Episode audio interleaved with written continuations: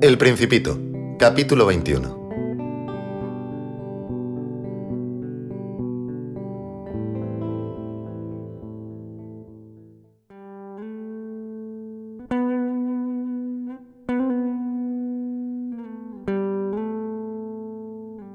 Entonces apareció el zorro. Buenos días. Dijo el zorro. Buenos días. Respondió cortésmente el principito, que se dio la vuelta, pero no vio nada. Estoy aquí, Dijo la voz. bajo el manzano. ¿Quién eres? Dijo el principito. Eres muy lindo. Soy un zorro. Dijo el zorro. Ven a jugar conmigo. Le propuso el principito. Estoy tan triste. No puedo jugar contigo. Dijo el zorro. No estoy domesticado. Perdón. Dijo el principito. Pero después de reflexionar agregó. ¿Qué significa mm, domesticar? No eres de aquí. Dijo el zorro. ¿Qué buscas? Busco a los hombres. Dijo el principito. ¿Qué significa domesticar? Los hombres Dijo el zorro. tienen fusiles y cazan. Es muy molesto. También crían gallinas. Es su único interés.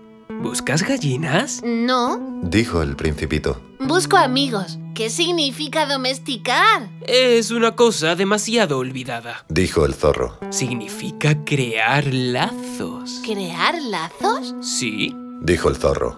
Para mí, no eres todavía más que un muchachito semejante a cien mil muchachitos. Y no te necesito. Y tú tampoco me necesitas. No soy para ti más que un zorro semejante a cien mil zorros. Pero si me domesticas, tendremos necesidad del uno del otro. Serás para mí único en el mundo. Seré para ti único en el mundo. Empieza a comprender. Dijo el principito. Hay una flor. Creo que me ha domesticado. Es posible.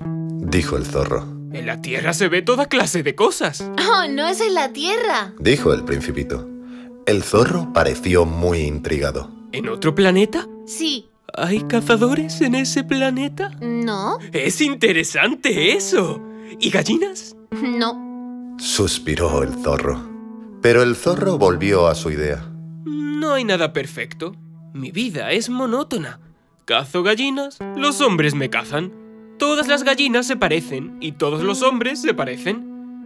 Me aburro, pues, un poco. Pero, si me domesticas, mi vida se llenará de sol. Conoceré un ruido de pasos que será diferente de todos los otros. Los otros pasos me hacen esconder bajo la tierra. El tuyo me llamará fuera de la madriguera, como una música. Y además, mira, ¿ves allá los campos de trigo? Yo no como pan. Para mí el trigo es inútil. Los campos de trigo no me recuerdan nada. Es bien triste. Pero tú tienes cabellos color de oro. Cuando me hayas domesticado, será maravilloso. El trigo dorado será un recuerdo de ti. Y amaré el ruido del viento en el trigo. El zorro calló y miró largo tiempo al principito. Por favor, domestícame. Dijo. Me gustaría, Respondió el principito. pero no tengo mucho tiempo. Tengo que encontrar amigos y conocer muchas cosas. Solo se conocen las cosas que se domestican. Dijo el zorro. Los hombres ya no tienen tiempo de conocer nada. Compran cosas hechas a los mercaderes, pero como no existen mercaderes de amigos, los hombres ya no tienen amigos. Si quieres un amigo, domestícame. ¿Qué hay que hacer? Dijo el principito. Hay que ser paciente. Respondió el zorro. Te sentarás al principio un poco lejos de mí, así, en la hierba. Te miraré de reojo y no dirás nada. La palabra es fuente de malentendidos, pero cada día podrás sentarte un poco más cerca. Al día siguiente volvió el principito. Hubiese sido mejor venir a la misma hora. Dijo el zorro. Si vienes, por ejemplo, a las 4 de la tarde, comenzaré a ser feliz desde las 3. Cuanto más avance la hora, más feliz me sentiré. A las 4 me sentiré agitado e inquieto.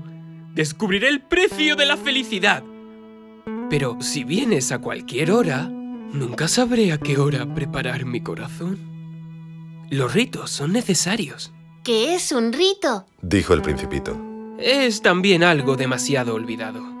Es lo que hace que un día sea diferente de los otros días, una hora de las otras horas. Entre los cazadores, por ejemplo, hay un rito.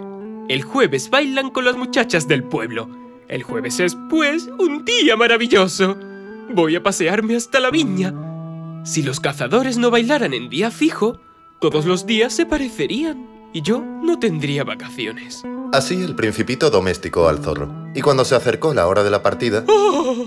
dijo el zorro. Voy a llorar. Tuya es la culpa. Dijo el principito. No deseaba hacerte mal, pero quisiste que te domesticara. Sí, Dijo el zorro. Pero vas a llorar. Dijo el principito. sí, Dijo el zorro. Entonces no ganas nada. gano Dijo el zorro. por el color del trigo. Luego agregó. Ve y mira nuevamente las rosas. Comprenderás que la tuya es única en el mundo. Volverás para decirme adiós y te regalaré un secreto.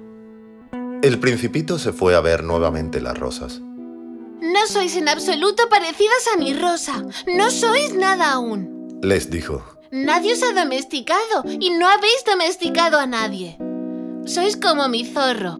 No era más que un zorro semejante a cien mil otros, pero yo le hice mi amigo y ahora es único en el mundo. Y las rosas se sintieron molestas. Sois bellas, pero estáis vacías. Continuó. No se puede morir por vosotras.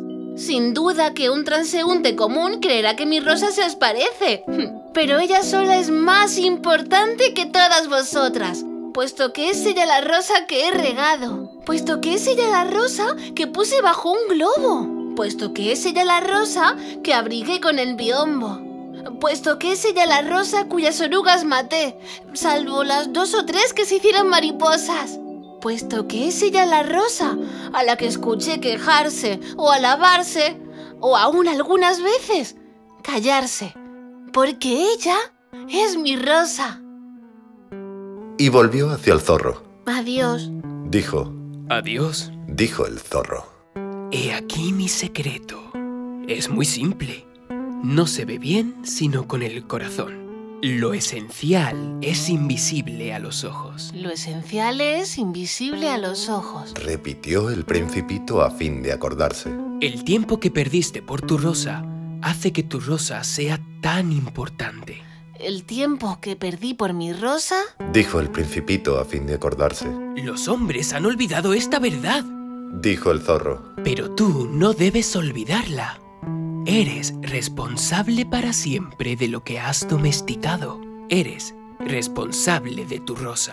soy responsable de mi rosa. Repitió el principito a fin de acordarse.